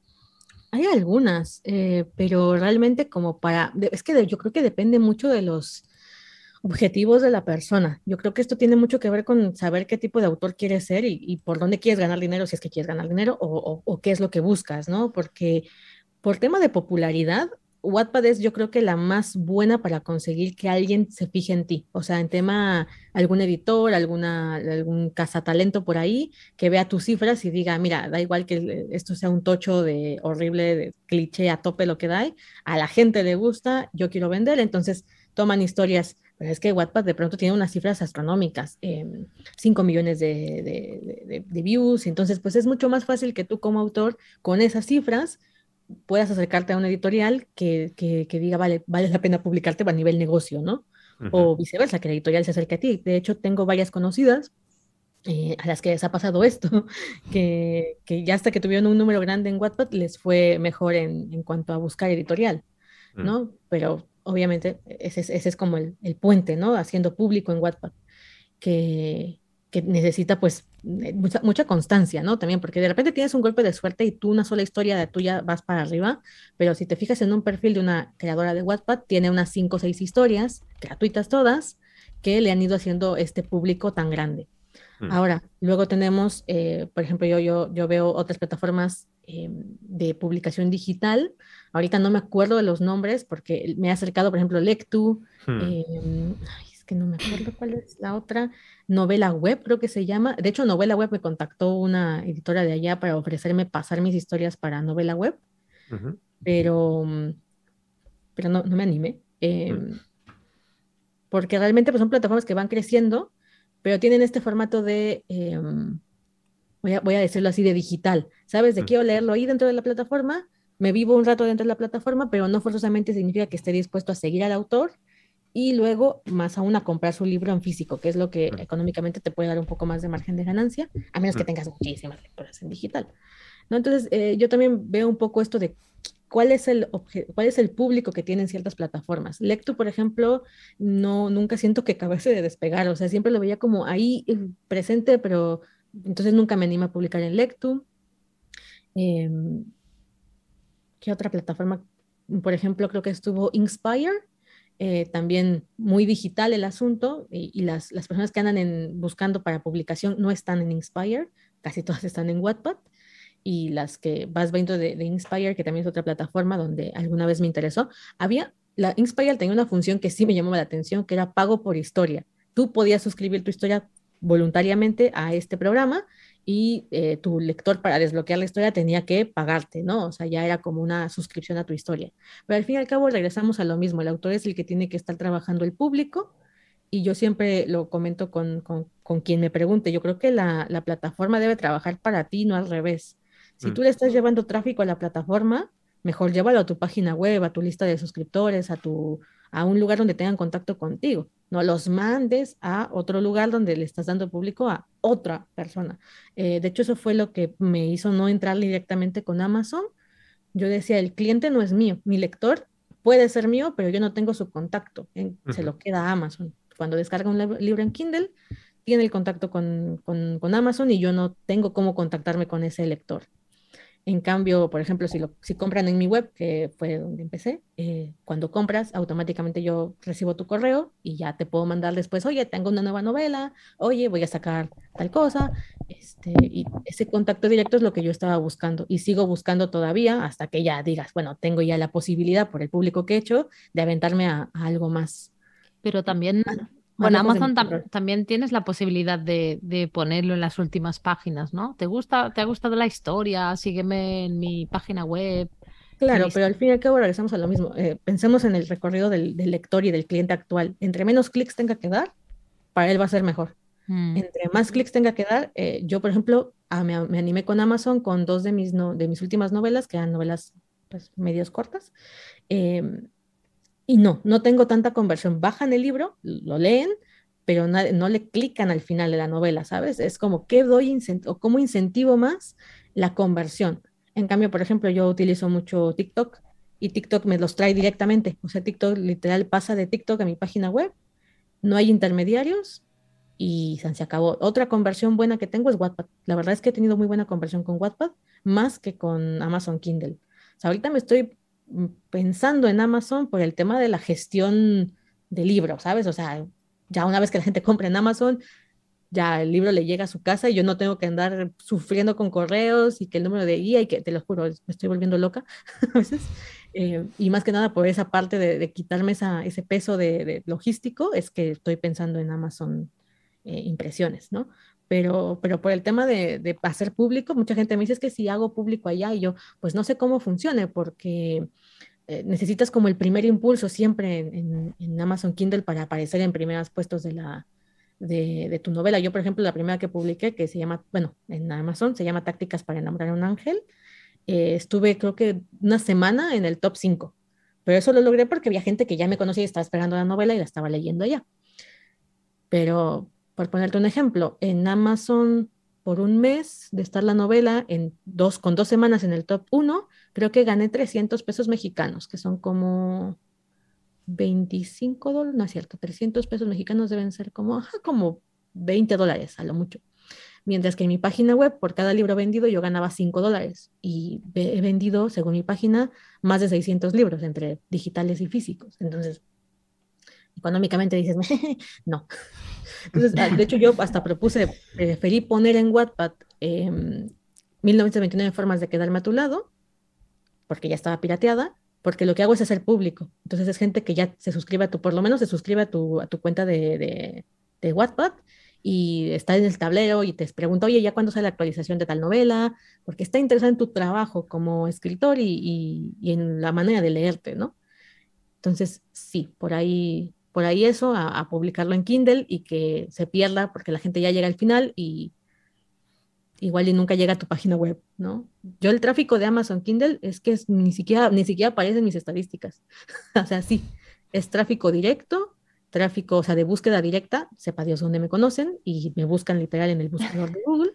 La segunda es TikTok, la tercera es, eh, yo creo que la búsqueda directa es del, podcast, porque el podcast tampoco tiene esta facilidad de llegar rápido a tu página web. Uno de los grandes defectos es como no te pueden dejar comentarios en un podcast en Spotify. Yo, a mí me parece un error garrafal eso, pero bueno, políticas de la plataforma. Entonces, em, yo, yo es como he ido gestionando esto de hacer lectores. Eh, esa ha sido mi estrategia eh, voy probando, por ejemplo, esta novela que viene, la de Corromper al Demonio, que está en Wattpad, em, la voy a publicar en, en, Amazon después de que termine yo la historia en Wattpad. ¿Por qué? También porque, por ejemplo, Corromper al Demonio, que está en Wattpad, no tiene tantas visualizaciones como otras novelas que he tenido. Entonces, digo, voy a invertirle un poco menos a la, a la logística de la novela, ¿no? Porque las portadas cuestan, eh, la maquetación, el- la corrección. Yo le, por ejemplo, la última novela le metí muchas ilustraciones. Bueno, muchas para mi presupuesto, la verdad. Eh, y obviamente tienes que comprar el derecho comercial de la ilustración, más la ilustración, más... eh, otro día hablamos de mi, mi, mi faena con las ilustradoras, que también ha sido todo un viaje. Esta novela que viene, que es la de Omegaverse, también va a tener ilustraciones, etcétera, porque sé que la novela la están esperando, sé que hay un público que la va a comprar y que puedo invertirle más dinero a la, a la hechura de la novela, ¿no? Entonces también ahí voy como, ahora sí, muy, muy, muy a lo marketing, muy a lo de negocios, viendo cómo funciona, qué novela funciona, qué tipo de historia pega más y menos, porque para mí es tanto algo que me encanta hacer, porque de verdad es que hasta este momento no he escrito nada que no haya querido escribir, ¿no? No, no- no me he dedicado a escribir una novela nada más por venderla. Eh, todas han sido porque me encantan mis historias, a mí por lo menos. Em, y, y- pero sí, va- vas viendo los riesgos, valorando los riesgos para cada publicación, cada libro se cuece como aparte. Y, y eso. Yo tengo una pregunta. A ver. Eh, cuando publicas eh, en Wattpad, hay gente que sí que tiene escrita la novela de, de principio a fin y la va subiendo pues semana a semana, lo que sea, ahí a Wattpad de, de capítulo en capítulo. Pero hay otras personas que sí que pues van escribiendo sobre la marcha y según van escribiendo van subiéndolo. Entonces, ¿tú cómo, cómo trabajas? ¿Lo, lo tienes ya escrito de antemano y lo vas subiendo ahí? ¿O, o va, o eres así de que lo vas escribiendo sobre la marcha, guiándote un poco por el feedback que te dan los lectores ahí? No me guío por el feedback, pero tampoco tengo nada planeado porque soy súper brújula. Eh, de hecho, esas son las cosas de las que estoy combatiendo en la escribeteca, las que estoy trabajando, porque yo lo que hago es que me viene la idea eh, y me, me quiero poner a escribir, pero automáticamente quiero empezar a publicar. Como dije, tengo este, este rollo de, estoy en rehabilitación. Entonces, por ejemplo, lo que les digo a mis lectoras es, mi primer borrador es el que está en Wattpad, o sea, es el primer escupitajo que hago de la historia. Yo después la voy a bajar o la voy a dejar ahí en lo que yo la, la estoy corrigiendo. Y de verdad, todas mis lectoras de Wattpad saben que el primer borrador, lo que subo a Wattpad, luego no se parece casi en nada a la versión que sale después del final. ¿no? Por un lado, eh, es porque yo soy así, yo, yo me manejo así. eh, y por otro, también creo que ayuda un poco el tema de las ventas, ¿no? Igual y no, igual y sí, eso todavía no lo mido porque esto es muy orgánico, es que, por ejemplo, Corromper al Demonio, que está publicándose en Wattpad, voy en el capítulo, me dio la inspiración de esa historia así una tarde de buenas y me emocioné demasiado, le empecé a escribir, empezó a fluir súper bien, capítulo 9 creo que va en Wattpad, no sé en qué capítulo va, y ahorita ya estoy así de, no, ¿sabes qué? Voy a cambiar al, al coprotagonista, le voy a dar otra motivación y otro conflicto interior, y ya me puse a trabajar en eso, y entonces lo que están leyendo ahorita las lectoras allá en Wattpad no se va a parecer probablemente en casi nada a la versión final, y digo, me van a matar, o sea, yo estoy, estoy en rehabilitación precisamente porque quiero evitarle esa molestia a mis lectores de ver una cosa en, una, en Wattpad y después ver que Gaby volteó todo para la versión final, ¿no? Pero, pero es que sí, soy, soy, soy muy, muy caótica. Eh, con Alicia, que es con quien estoy trabajando en la escribeteca, eh, me, me, ayudó un poco porque yo planeaba mucho, planificaba mucho, por ejemplo, para el nano. Yo intentaba seguir todos los pasos que te dicen, ¿no? Detén ten cada una de las vueltas de tuerca, tus fichas de personaje, eh, resumen por capítulos, resumen por escenas. Y en cuanto yo hago eso, ya no se me antoja escribir. Es como que digo, pero ¿para qué si ya sé qué va a pasar? ¿Sabes? Es como, eh, ya, ya, le perdí las ganas a saber qué va a ser mi personaje porque no lo conozco todavía. Eh, entonces Alicia me dijo, vale, ese tipo de planificación a ti no te funciona porque te bloqueas. Entonces vamos a hacer una planificación muy eh, burda, ¿no? Entonces ahorita estoy trabajando con lo que son sinopsis largas más resumen por capítulos. Y normalmente lo que hago es que empiezo la historia sin saber nada, hasta escribo como one shots o como mini, mini sinopsis de 8000, 10000 palabras.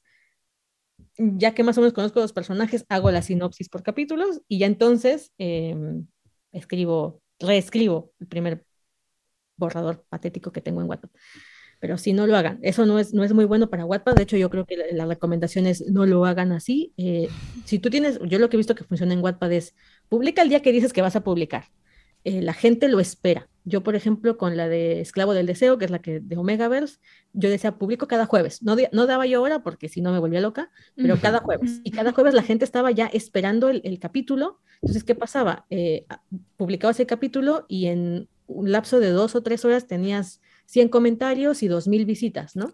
Y eso hacía que la misma, el mismo, la misma gente hiciera subir la novela en las búsquedas de, de Wattpad, ¿no? Y entonces yo creo que también por eso me, me banearon, porque empieza a parecer más fácil para la gente que te está buscando o que está buscando una historia como la tuya. Es como el algoritmo, ¿sabes? Es Hmm. como una publicación de Instagram. Entre más apoyo tienen el primer, las primeras horas, es más fácil que llegue a más gente después. Entonces ayuda mucho esa constancia y la gente te está esperando y la gente está hablando de tu novela. Otro detalle que yo creo que funciona muchísimo es el, la- el mismo feedback que tienen los lectores dentro de la novela, ¿sabes? O sea, eh, ellos hablan entre ellos. Eso es- a mí, a mí eso me encanta. Eso es lo que quería preguntarte. Pueden cambiar el, el, el- el o sea, lo la historia, ¿no? Depende de... Claro, yo creo que eso va a depender mucho del, del autor, ¿no? Y de qué tan flexible o inflexible sea. Porque, por ejemplo, yo en Esclavo del Deseo de repente salían unas teorías loquísimas de la novela y yo, ah, esto va por otro lado totalmente que no lo planeé, pero, pero, Pero no- no- gracias. pero gracias, pero no lo tomo en cuenta porque yo ya sé para dónde va mi historia, ¿no? Em, ahorita porque estoy con Alicia, ¿eh? yo, siempre voy a echar porras a Alicia porque no sé, de no estar ahí, quién sabe, ¿eh? Pero, pero sí, es, es cuando era yo más chavita y empecé con los fanfiction, sí me pasaba, que me comentaban cosas y me pasó con uno en particular, un fanfiction de, de, romance todo tópico, que terminó convirtiéndose en algo que yo no quería, ¿sabes? Eh, eh, ahí lo aprendí. Eh, los comentarios me hacían como ir yendo hacia un lugar y cuando terminé el fanfiction yo dije, es que esto no era lo que yo quería contar. Yo todavía no sé cómo lo voy a contar, ni exactamente qué va a pasar, porque soy brújula, pero sé qué emociones quiero crear, sé más o menos por dónde quiero ir. Y cuando terminé ese fanfiction, le fue bien en estadísticas, pero yo no quedé contenta, me, me quedé mal conmigo misma, ¿sabes? Yo puedo aceptar cuando una novela sale mal porque yo no la, no la ejecuté bien. Como digo, en 1929 formas, yo veía un montón de, huecos argumentales y como tiene viaje en el tiempo, Madre Santa, eh, y yo decía, esto debí haberlo pensado mejor, ¿sabes? Esto debí darme más tiempo, debí haber hecho otras cosas que las circunstancias en ese momento no, no, no, no me lo permitieron, pero digo, eh, aún así les gustó, ¿no? Pero digo, vale, debí trabajar pero yo, por ejemplo, adoro mis personajes eh, de esa novela, eh, el protagonista es que lo, amo y lo odio a partes iguales, y cuando terminé y puse el punto final y se vendió y tenía yo el feedback y demás, dije, sí, había un montón de errores, pero fueron míos, fueron mi responsabilidad, pero conté la historia que yo quería contar. Cuando yo terminé de otro fanfic les, les cuento, yo dije, es que la pareja, o sea, la pareja cambió a lo largo de la historia. Dije yo, pero ¿cómo permití? O sea, si estás escribiendo romance, dije, porque yo escribo romance, no puedes hacer que la gente no le guste tu pareja protagónica. Si quieren que les guste otra pareja, es que estás haciendo mal el trabajo de escribir romántica. Es como, yo imagino que en cada género habrá eso, es como si ves, eh, lees una novela de horror y lo que, lo que te da es risa. Yo creo que algo así de, de grave es en una novela romántica que estés escribiendo una pareja protagonista y a la gente le guste otra pareja eh, con, otro personaje. Es que me parece fatal, ¿no? Entonces, eh, esa sensación, yo aprendí mucho escribiendo fanfics. De hecho, creo que, que agarré mucha experiencia escribiendo fanfiction, tanto para el feedback como para las malas reseñas, como para eh, aprender cómo terminar los, los capítulos. Eh, Alicia me lo dice, me dice es que tú, cada capítulo terminas en un cliffhanger que hace que quieras seguir leyendo. Y yo es porque cuando escribes en, en formato fanfiction o Wattpad, es como necesito que regreses a leer el siguiente capítulo Claro. cuando yo lo saque. Así que Claro. tengo que dejarte en algún momento.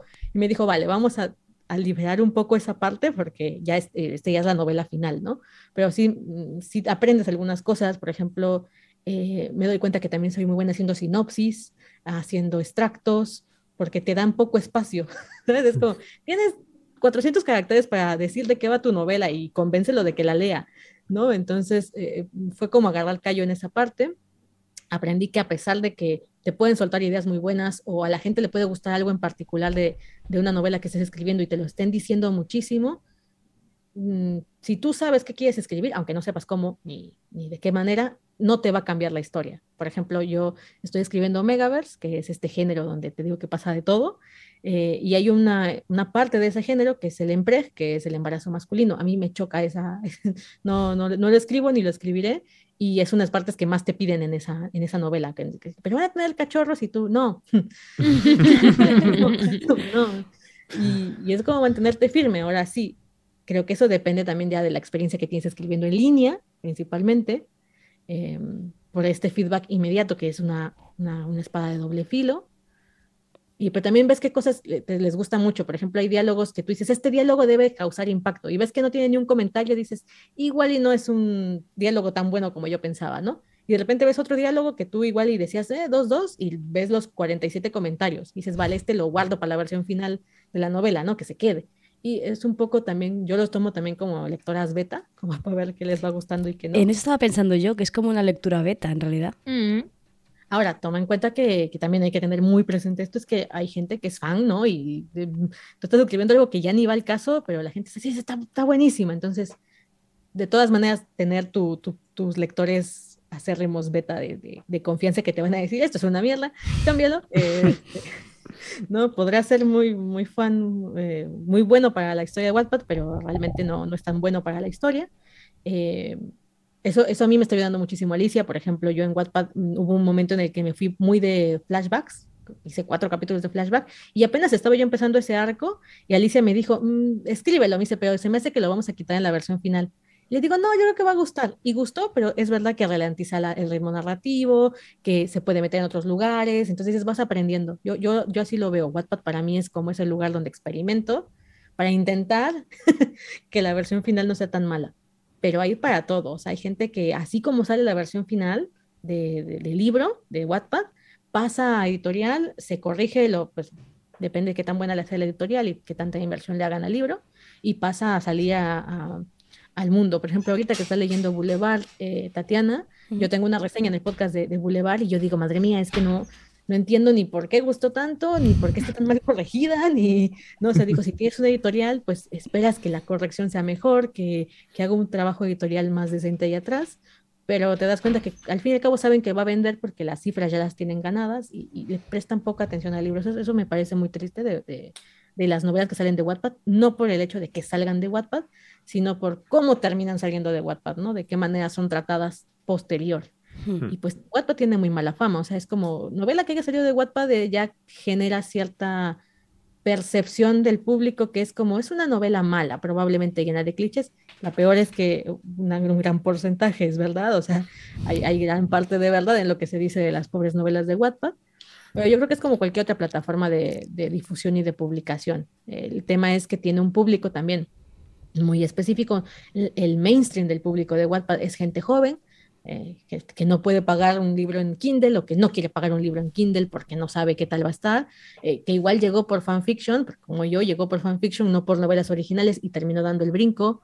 Eh, gente que quiere lecturas gratuitas, entonces obviamente eh, es un público más joven, ¿no? que tiene el tiempo de andar buscando entre tanta, tanto libro y eh, es un público que tiene ciertos gustos, ¿no? Y, por ejemplo, las, grandes novelas de Wattpad siguen de alguna manera cierto canon de cliché, eh, un público joven, ¿no? Si tú ya tienes de 40 para arriba, es probable que en Wattpad te cueste mucho más trabajo encontrar algo usando los filtros que te vaya a gustar, es, es, es para un público más juvenil y y que encima como que ya están esperando ciertas cosas de, de, la historia, ¿no? Del chico malo, la chica buena, eh, entre más toxicidad le metamos o más conflicto y drama adolescente mejor.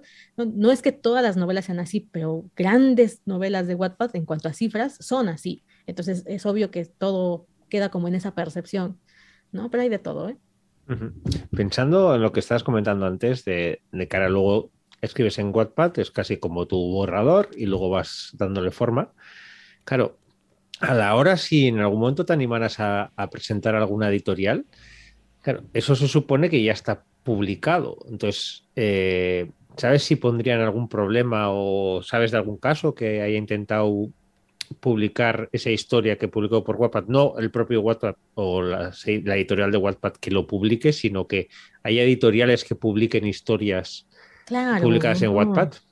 Bárbaro, o sea, de hecho, no te imaginas la cantidad de novelas que hay allá afuera que, que están en estantes y que tú no sabes que salieron de Wattpad.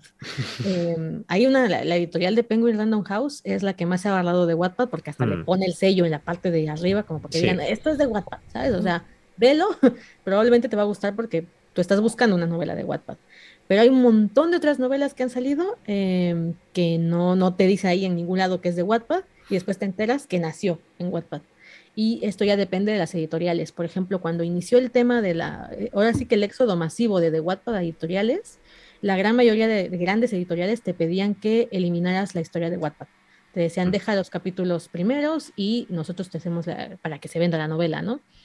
Pero de formas más recientes yo he visto que han decidido hacer lo opuesto. Te dejan la primera versión de Wattpad en Wattpad, completa la novela, y te venden el libro en físico por fuera. Eh, voy a poner un ejemplo, la trilogía Fuego de... em, es una distopía... Sí, me he leído el primero. Ah, vale, está en Wattpad, No lo puedes leer gratuito en Wattpad. Y ha sido el libro más vendido de Planeta en el último trimestre de su línea de juvenil. Bueno, yo lo he escuchado viendo. en audiolibro. Rebeca bien. dice que es Selecta la que acudió a Wattpad. Yo creo que no. Selecta, sí creo que también. Es que ahí está el sello de, de Teen Books, que es el de Planeta, Hmm, está el sello de Montana, que es el de Penguin Random House. hmm. de las editoriales grandes. Eh, hay otras que sacan, por ejemplo, Nova Casa Editorial, que también es española. Tiene su, su varias novelas de Wattpad, nada más que no tienen sello. Creo que, creo que ahorita ya le hicieron un sello, que es el de Cel- Cela, eh, que era una star de Wattpad, tenía como un montón de novelas y falleció el año pasado o antepasado. Era muy joven, bueno, tenía mi edad, y, mm, y dejó como un legado ahí en Wattpad, y entonces este, se le hizo homenaje poniéndole su sello, o sea, su nombre al sello de Wattpad de, de Nova Casa Editorial. Eh, pero hay varias otras editoriales que han jalado cosas de Wattpad. Está, eh, por ejemplo, hay otras, otras que no, otras que no tocan. Por ejemplo, eh, Vera, Vera Ediciones, que es de mm, Argentina. Eh, a mí me encantan las ediciones de Vera y Vera no te toca Wattpad. O sea, si saliste de Wattpad, probablemente nunca vayas a ver tu, tu novela en, en Vera, por lo que yo he visto, pero sí te toman de Kindle Unlimited. Si te ha ido muy bien en Amazon Unlimited, es posible que te puedan contactar por ahí. He visto el caso, por ejemplo, de Susana Herrero, que es española. Este tiene una serie de cinco libros llamado Los Cabana y estaba en Amazon Kindle y ahorita pasó ya al, a, a Vera Ediciones. Y ahí sí, las tuvieron que bajar porque era Kindle, ¿no? Pero este, pero de Wattpad sí veo que las dejan. Hoy en día ya veo que las dejan y es como, esta es la versión sin corregir. Lo que hacemos en la versión papel es te agregamos escenas inéditas, te agregamos ilustraciones, te agregamos este, la corrección, ¿no? Obviamente vas a encontrar una, una historia ya corregida y te cambiamos la portada. Y creo que eso también es bastante interesante del, del público de Wattpad, es que es gente muy, muy, muy pasional, muy entregada a la, a la, a la novela, ¿sabes? Eh, se vuelven fans y creo que eso es algo muy difícil de conseguir, por ejemplo, en Kindle. Eh, está esta falta de retroalimentación en Kindle. Tú te bajas un Kindle y lo lees y si es un autor autopublicado del que nadie más está hablando, pues ahí quedó, ¿sabes? Eh, en cambio, en Wattpad hay una comunidad de gente que termina leyendo las mismas novelas. Eh, obviamente, las, las, más populares, los lectores de Wattpad se los ubican todas. ¿eh? Yo no soy de esa, de esa zona porque leo otras cosas, como pueden ver, pero, este, pero sí permite este feedback. Entonces, los mismos lectores eh, van al perfil de la, de la, autora en Instagram, por ejemplo, que se hace su, su, zona base, y la autora publica una frase y los mismos lectores así de que, ya va a salir el nuevo capítulo, lo están esperando, ¿no? Entonces, generas también que tu novela se mantenga más en el tiempo. Creo que eso es algo que yo ahorita estoy viendo cómo hacerle también con mis propias estrategias, porque todo lo que se consume muy rápido se olvida muy rápido. Vivimos en una era demasiado fugaz, entonces es por eso que se volvieron tan famosas las trilogías o las serializaciones, porque pasas mucho tiempo con un mismo personaje, con un mismo mundo. Yo esto lo aprendí por anime, o sea, yo, eh, porque pues vengo del área del anime y los mangas se tardan años en salir. Eh, vienes leyendo un manga y llevas 15 años y lleva apenas 50 capítulos y tú ahí sigues a ver cuándo sale la nueva actualización. Entonces pasas la mitad de tu vida conociendo los mismos personajes. Yo cuando se acabó Naruto, que es el con el que inicié así mi fanatismo tremendo, yo estaba en la universidad llorando porque se había acabado y se había llevado la mitad de mi vida en cuanto a tiempo, ¿sabes? Durante do 12 años de, de mis 24 años, bueno, tenía menos, pero de mis 20 años, 12 los pasé con Naruto, ¿no? Entonces, como, ¿cómo se va a ir de mi vida? Y creo que eso también ayuda en Wattpad. Tú vas publicando cada semana, cada 15 días, y la historia es larga o tiene varias partes, y vas haciendo una base de fans que, que te acompañan durante años. ¿no? Entonces publicas otra cosa, y igual tal vez les guste, tal vez haya menos gente o tal vez haya más, pero, pero vas haciendo este público y vas haciendo que se hable durante un periodo un poco más largo de tiempo de tu novela, que es algo que o logras con una editorial muy grande que esté moviendo la historia continuamente y el fandom, o te tienes que generar esas estrategias. Uh -huh. eh, Y bueno, eso es lo que yo, lo que yo pienso, ¿no? O sea, digo, puede pasar de todo, pero yo es lo que veo. De repente es como las series de Netflix que les han hecho como análisis y dicen, es que si sacas todo de un renplón, la gente habla de tu serie una semana y después se vuelve a olvidar hasta la siguiente temporada. En Mm. cambio, si vas liberando capítulos semanales, la gente habla del capítulo durante toda una semana. ¿Eh? Sí, Toda la vida se habían liberado los capítulos uno a la semana. Sí. Es ahora que se hace gente hace maratona, maratones. Sí, pero es verdad que eso sí se, se ve que está cambiando mucho cada vez más y sobre todo las, las series que son, vamos a decir, cabecera de, de cada plataforma, pues está pasando ahora con la, la nueva de, de los dragones, con la de El Señor de los Anillos y todo eso. Al final están, yo creo que es una manera también de decir, mira, te voy a, sé que te voy a agarrar por lo menos durante estos meses. Mientras tanto, seguirás viendo otras cosas, porque como con un solo capítulo a la semana no vas a tener suficiente, entonces saltarás a otras series, mirarás otras cosas y es una manera de, de aguantar a los a la gente que te paga al final. Pero sí, yo creo que, que al final el conseguir que la persona te vaya leyendo semana a semana, yo, yo he tenido temporadas que he leído cosas de Wattpad, como decías tú, por edad ya hay muchas cosas que ya se me, se me hacen un poquito bola, pero, pero sí es verdad que te das cuenta que la gente está deseando, la gente comenta, pero auténtica fanática de la, de la novela. Y, y ese feedback es lo que decíamos, es como una especie de lectura beta, pero además es una, una lectura beta, no que como suele ser muchos betas o cuando he hecho yo de beta, así que es que al final te dan la, la opinión. Así es una mezcla entre lectura beta, lectura conjunta, es una mezcla bastante curiosa, porque al final estás viendo cómo los propios autores van, o sea, los propios eh, lectores van comentando, yo creo que ahora va a pasar esto y ahora esto otro, y, jo, pues esto me ha encantado, esto. Y el feedback tiene que ser muy bonito. Sí, a mí, a mí es la, la- la- la razón por la que no dejo Wattpad, porque tiene obviamente un montón de defectos como cualquier otra plataforma. em, pero, bueno, por ejemplo, tiene un exceso de anuncios, o sea, a veces que yo digo, madre santa, pasas un capítulo y anuncio, pasas otro capítulo y anuncio, y es como, ah, ya, por favor, ¿no? Y el, el escritor no ve nada de esos anuncios, es directamente para, para Wattpad. para la plataforma.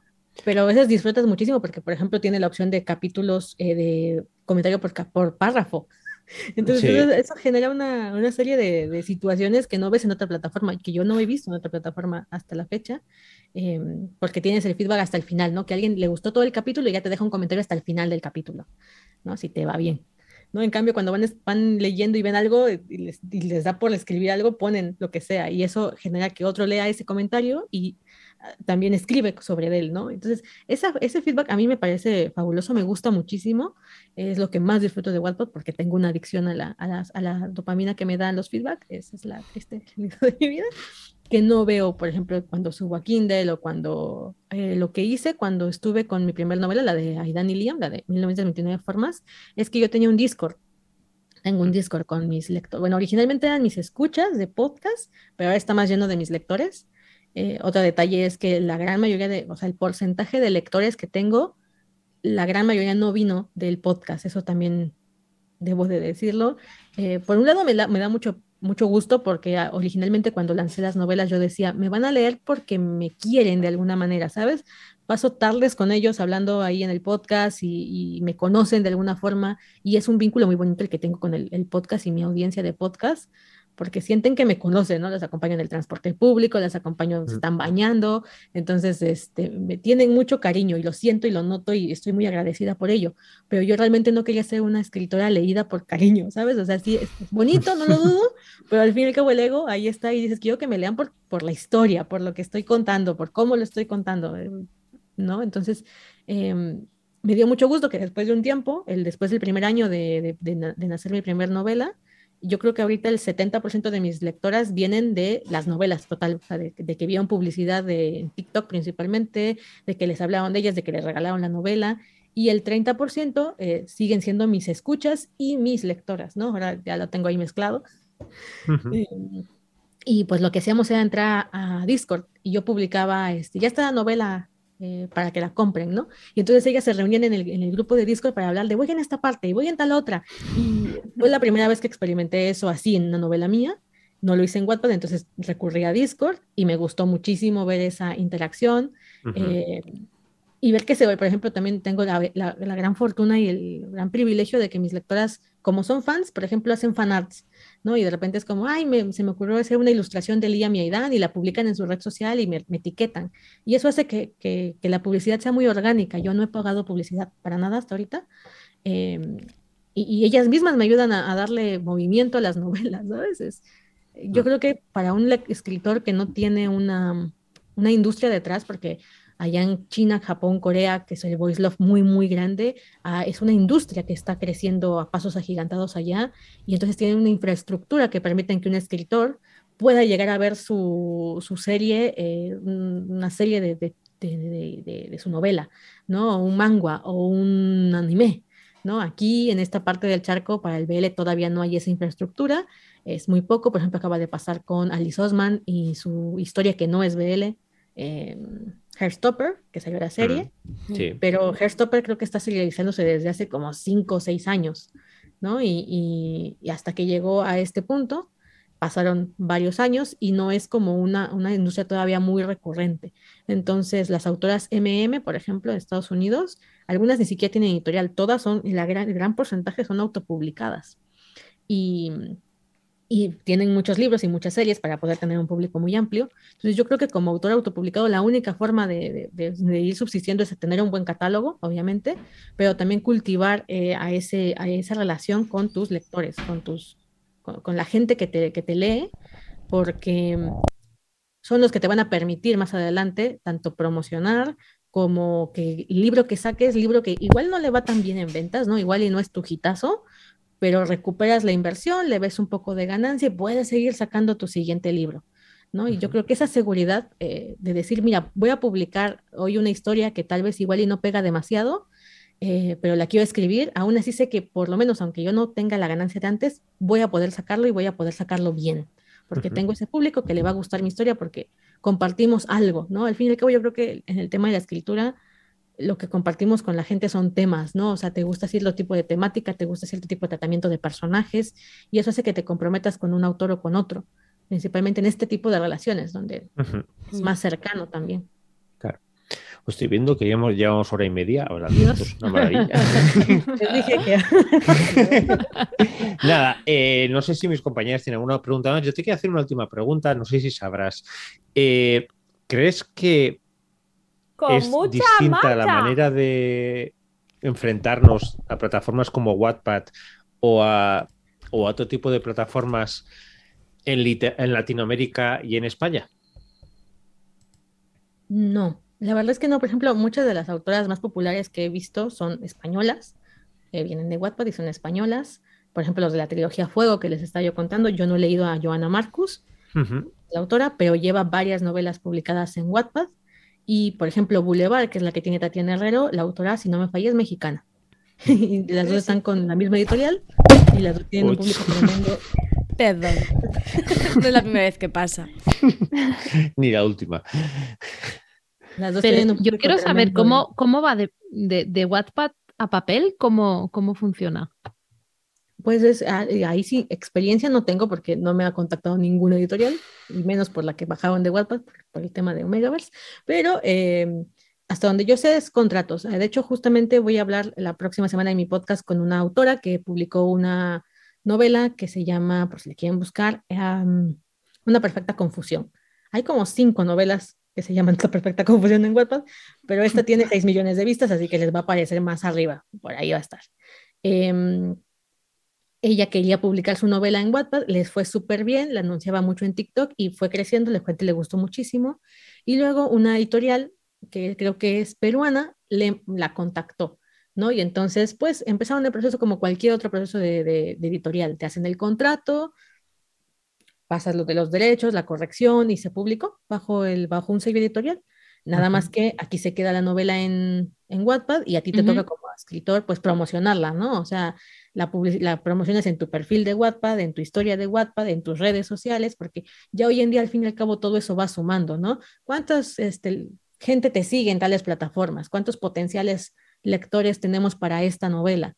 ¿no? Mm. Porque al fin y al cabo, pues la, las editoriales son, son negocio, yo, mm. yo lo entiendo, entonces dices, pues ver, hoy en día hay que hacer marca de autor, ¿no? Hay, hay esta chica, de hecho, su, su, su tercer novela, pero es su primer novela BL y le fue súper bien, o sea, no tuvo que trabajar 11 proyectos antes de eh, captar la atención de una editorial grande, sino que eh, esto también es muy, yo creo que también el tema de, de ser escritor también cuela mucho la suerte. Hay novelas prácticamente perfectas que tú dices es que esto es una maravilla, una obra de arte y la pobre pobre escritor no puede venderla, no sabe cómo venderla, no encuentra gente que la lea y, y le cuesta la promoción o, o, simplemente pasa desapercibida, ¿no? Entonces también creo que hay que aceptar como esta parte de, hay gente a la que le va a tocar en el momento justo y hay gente a la que se le va a pasar el tren y, y hay gente que por más el buen trabajo que haga con una historia, no lo va a ver recompensado en cuanto a lectores y hay que seguirlo intentando, ¿sabes? O sea, si te gusta escribir y te gusta publicar, pues hay que seguirlo intentando porque alguno pegará, ¿no? Tal vez tampoco ninguno. O sea, es que es muy, muy azaroso, muy azaroso. Eh, obviamente hay una parte, una gran parte de azar, una gran parte incontrolable y hay una gran parte que puedes ir cambiando tú con tus estrategias, ¿no? Uh -huh. Igual quiero publicar 20 libros, pero no tienen ninguna cohesión entre ellos, ¿no? Este, uno es de western, el otro es de terror, el otro es de, bueno, te va a costar más trabajo hacer público porque los lectores te van a leer por western o por terror o por, ¿no? eh, y va a ser más difícil hacer una marca de escritor. Pero, uh -huh. pero sí, yo creo que va por ahí, es como mitad de estrategias y mitad de aceptar eh, la vida, que la vida es un poco caótica y hoy estás bien y el día siguiente eh, te atropelló un coche. y tú viste el semáforo y ibas bien, ¿no? Pero bueno, así es la vida. Pues sí. ¿Tenéis alguna pregunta más? No. Vale, pues dicen que no. Aquí, como decías el capítulo anterior, el... ¿Cómo, ¿cómo, era la, la, frase? Que era la... Para los que no están viendo el. Ah, sí, el texto. El, sí, sí. Texto alternativo. El texto Sí. alternativo. Eh, yo, a ver, eh, me quedo con 37 millones de preguntas para hacerte, Gaby. Eh, volveremos a, a, llamarte otro día, si, si, te apetece, para hablar, para... porque yo tengo la sensación, y antes lo comentábamos, que en este país, desde luego, vivimos una, una muy centrada en nosotros mismos, muy centrada en España, y parece que, que toda Latinoamérica es, queda fuera y casi no sabemos nada, ni de autoras, ni géneros, ni no sabemos absolutamente nada. Y, y, da gusto encontrarse gente que habla con tanta pasión sobre la literatura y sobre, con tanta pasión, lo que decías tú de, de Voice Love, que no tenía ni idea que tenía su propio género, eh, conocía ya hoy, pero sí, no lo conocía como género literario, y, y, ver que alguien que habla con esa pasión, el podcast está funcionando también, que los libros se vayan vendiendo, porque al final es lo que dices, es lo que te gusta, escribe lo que te gusta, hablas de lo que te gusta y, y que hay que pagar facturas también, que eso mm. es importante. Que... de a pie, dices, sí, sí, sí. Sí, sí, sí. porque que, la mayoría de gente tampoco te habla de esto, ¿eh? Yo... Eh, claro. Es verdad sí. que siento también que hay, los españoles están como muy replegados sobre sí mismos, es, es verdad. Mm porque pues yo trabajo, he, he, contactado con cursos y demás, y casi todos son de ese lado del charco. Sí. Y los que hay aquí, no, no, no, como que no, o sea, entro y son puros españoles, ¿no? No encuentras gente de Latinoamérica, mientras que en Latinoamérica normalmente sí nos abrimos a, a mercado español. O sea, sí. es muy común que, que leamos eh, cosas en español, no ver nada que tenga doblado al español eh, castellano de por allá, porque lo detestamos casi siempre los latinoamericanos, es como, hostia, ya es como, pero eh, leerlo se lee bastante en español castellano. Mm. Y no tenemos, sí, sí. Bueno, por ejemplo, a mí se me pega mucho joder, tío, ¿no? Y son cosas que no decimos en realidad, ¿no? Pero, por ejemplo, en cuanto a, en cuanto a novelas, yo lo que he pasado es que esto es una, igual es una percepción muy ensimismada porque, pues, tengo amigas eh, escritoras, todas de romance, por eso no creo que sean sus áreas, son, somos muy románticas, que vienen de Venezuela, Colombia, eh, Argentina, y siempre me comentan esto de que la gente cuando las lee de, de, español castellano les deja reseñas negativas porque son español latinoamericano. Uh -huh. Y yo, yo al inicio no lo creía, o sea, como no puede ser, o sea, nosotros nos, nos tenemos que chutar de joder, tío, coño, y, y, y, que ellos no se puedan chutar una grosería de por aquí o un modismo de por aquí, pues resulta que sí, ya me tocó que te dicen, está muy mala la traducción y tú, no es traducción, es español mexicano, ¿no? Este, o te dicen, debieron avisar que era español este, latinoamericano, este, es, imp es imposible de leer. Y dices, no seas, no es, no es que sea imposible de leer, tenemos el mismo español. Ahí, ahí habrá eh, eh, sería imposible tener una conversación como la que estamos teniendo si en realidad fuese imposible de leer una Claro. novela en español mexicano o en español Sí, sí.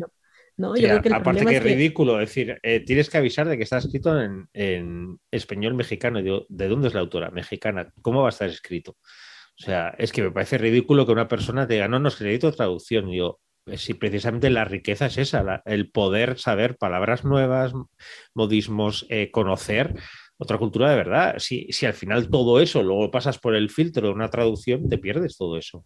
Claro. Yo, por ejemplo, la última novela que tengo em, está ambientada en México, en Día de Muertos, y es muy, muy de un pueblo. Entonces tienen modismos muy, muy regionales. Y la versión digital le puse con este, ¿cómo se llama esto? Con asterisquitos para que pudiesen leer la traducción. ¿no? Porque yo sabía que eran regionalismos y mucha gente fue algo de lo que, lo que más le gustó de la novela, que tuviese como toda esta riqueza de eh, palabras mexicanas y, y locales que igual ellos no, no conocían, porque yo, mi principal público es México, obviamente, pero de ahí viene Perú, perdón, Chile, Perú y Argentina, son los siguientes tres países que más me leen. Y me dicen, ay, yo no conocía estas palabras porque el español es así, o sea, aunque estemos en sí. el mismo Latinoamérica, pero Claro. españolas, españolas tengo muy pocas y, y, y sí me doy cuenta que está como esta barrera de es que es español latinoamericano y tú, pero, pero, pero no entiendo por qué te pesa tanto, ¿sabes? Hmm. Eh, pero sí, es algo que he notado. eh, también los grupos de escritoras es como, o son muy latinoamericanas, los grupos de talleres, cursos y demás, o son totalmente eh, españoles, ¿sabes? Pero en españoles es que son solamente españoles, ¿no? A veces Hmm. encuentras en catalán o demás. Sí. Pero eh, latinoamericano es como que te encuentras en un curso a alguien de Bolivia, Perú, Colombia, Chile, es como Hmm. menos, menos cerrado. Yo creo que también porque durante muchos años México, era, México y Colombia eran los países que más hacían traducciones, doblajes, este, para, para todos, ¿no? Para toda Latinoamérica. Entonces, este, mucho, mucho se quedó ahí como esta, esta libertad o esta flexibilidad a la hora de consumir otro tipo de, de regionalismos. Pues sí, Pero también esa- tenemos y- nuestras broncas, ¿eh? No creas. Sí, pero y esa riqueza, y yo creo que esa hay que, hay que subrayarla. Y, y por lo dicho, seguro que te intentaremos volver a engañar para que vengas por aquí, para que sigamos hablando. Muchas gracias, Gaby, por estar por aquí. No, Eh, contrario, un placer por haberme invitado, gracias. leedla, escuchadla, eh, disfrutadla muchísimo. Y antes, y antes de acabar, me gustaría hablar con, con Tati, porque tu lectura conjunta está en marcha. Eh, ¿Qué tal va? ¿Qué tal va esa, esa maravillosa escuela asesina? Bien, este, hemos, o sea, lo que marqué como ritmo es, empezamos el sábado que era día 1 y para el lunes teníamos que traer el primer capítulo leído, que era la introducción, ¿vale? Entonces es muy curioso porque eh, se nota mucho que eres lector habitual de fantasía. Hmm. Se nota porque yo, yo- yo era en plan, me encanta el Warbu, guau, Sí. maravilloso. Y luego, claro, hay gente que no es de fantasía que dice, demasiado Warbu. Madre mía, sí. Sí, Infodam. Aparte que también los que, los que nos gusta mucho la fantasía, además disfrutamos de un buen webbook, nos, nos pone mucho. No, vamos a Sí. negarlo. Sí, sí, sí, Entonces, sí. Eh, sí, es una gozada. Bueno, también acordarnos de que esto se publica la semana que viene en, en el podcast, así que ya habremos avanzado más en la lectura Ahora hemos llegado hasta el capítulo 4. Hasta el capítulo Hasta ahora. 4 Ahora mismo, pues solo he leído el 1 y el 2. y, y habrá mucho salseo que comentar. Sí. Recordad también a todo el mundo, porque está ya empezado, os podéis unir si, si- porque al final el ritmo es bastante pausado, con lo que si por lo que sea se quiere unir un poquitito más tarde, no pasa nada, porque te pones al día enseguida. Es más, la gente normalmente la queja suele ser, no quería parar ya, quiero seguir leyendo. Solo son Y tres no capítulos puedo. a la semana. Creo que es Por bastante eso, fácil. sí. entonces se puede reunir. Y si no, recordad que a nuestra pobre convaleciente drogaína que está por ahí, la pobre en el sofá, eh, en diciembre ha, ha propuesto una lectura que yo le tengo muchas ganas, la verdad, que es El aprendiz de guerrero, de Loic Maxmaster Bujol. Y, y esa todavía está a tiempo de, de llegar. Luego, de, después de eso, estará Elia Barceló con la Noche de Plata. Luego estará hablando, que hemos estado hablando tanto del salto de al otro lado y así. Y se me ocurrió a mí traer precisamente a Mariana Enríquez para hablar de las cosas que perdimos en el fuego. Y la última que tenemos por ahora pensada, que seguro que habrá más, por lo que estamos disfrutando, es en marzo, la última sultana. Eh, si queréis uniros, ya sabéis, nos comentáis por aquí, lo comentáis por el lado, hay un grupo de Telegram, está fijado, ¿no? En el En perfil el de. Twitch. Ay, Twitch no, en Twitter. En, en Twitter tenemos fijado para que si queréis eh, uniros, entráis en Twitter, directamente le dais y, y tenemos uno general para todas las lecturas y luego cada lectura para que una persona que no quiera leer esa concretamente lo que sea, vamos abriendo un grupo específico para cada lectura. Y Sí, que- recordad sobre todo que estar dentro del canal general del club de lectura no obliga a nadie a leer nada. O sea, podéis estar ahí solo para chafardear. Para Sí. ver cuándo empieza, cómo y tal. Exactamente. Y luego, como haremos justo antes de acabar el mes o lo que sea, recordatorio que empieza la siguiente lectura, el siguiente. eh, ahí ya será Rebeca la que ya coja el mando de, de su canal y, y hablará sobre, sobre el libro. No creo que nos dejamos nada en el tintero, ¿no? Creo que no. que, creo que es todo lo que teníamos que hablar hoy. Así que, Monse, haz tu magia. Uy. ¿Dónde nos puede escuchar? Que hoy hemos hablado Me tanto toca. de plataformas. Madre mía, pues creo que puedo resumir con nos encuentras por todas partes excepto en WhatsApp. Exactamente. Bueno, pues nos encuentras sí, de momento. Mm, Y que yo ya empecé a picar una, una idea que tenía por ahí, ya la, la dejé, de, de lecturas a muchas manos. Igual acabamos en Mm, WhatsApp. ¿Quién, quién igual, sabe igual. dónde acabaremos? igual, igual. Pues nada, que nos puedes encontrar en iTunes, en Spotify, en Evox, en Apple Podcast y el mismo programa lo colgamos en, en YouTube el martes cuando sale el programa directamente por las otras redes. Estamos también en la, en la web de la palabra errante.com. Y nada, si nos seguís también por Twitter o nos dais al me gusta en alguno de estos programas que nos escucháis, pues a nosotros nos ayudáis un poco así como compartiendo con los amigos y tal, nos ayudáis a ser un poquito más populares y a que, a que lleguemos a más gente. Y ya está. Corazoncito y ya. Texto alternativo, Corazoncito. corazoncito con las manos. Sí, muy bien. Pues nada, yo creo que ha quedado un, un programa que ha sido una gozada. Y hemos aprendido mucho sobre plataformas que yo, desde luego, desconocía muchas de ellas. El mundo fanfic, la verdad es que me ha pillado también a mí bastante lejos. Y yo creo que habrá que darle una oportunidad. Así que qué mejor que abrir, como no leemos casi, pues abrimos más mercado, más, más ocasiones de leer. Y en vez de leer tres libros, leemos otro, cuatro, cinco, los que haga falta a la vez.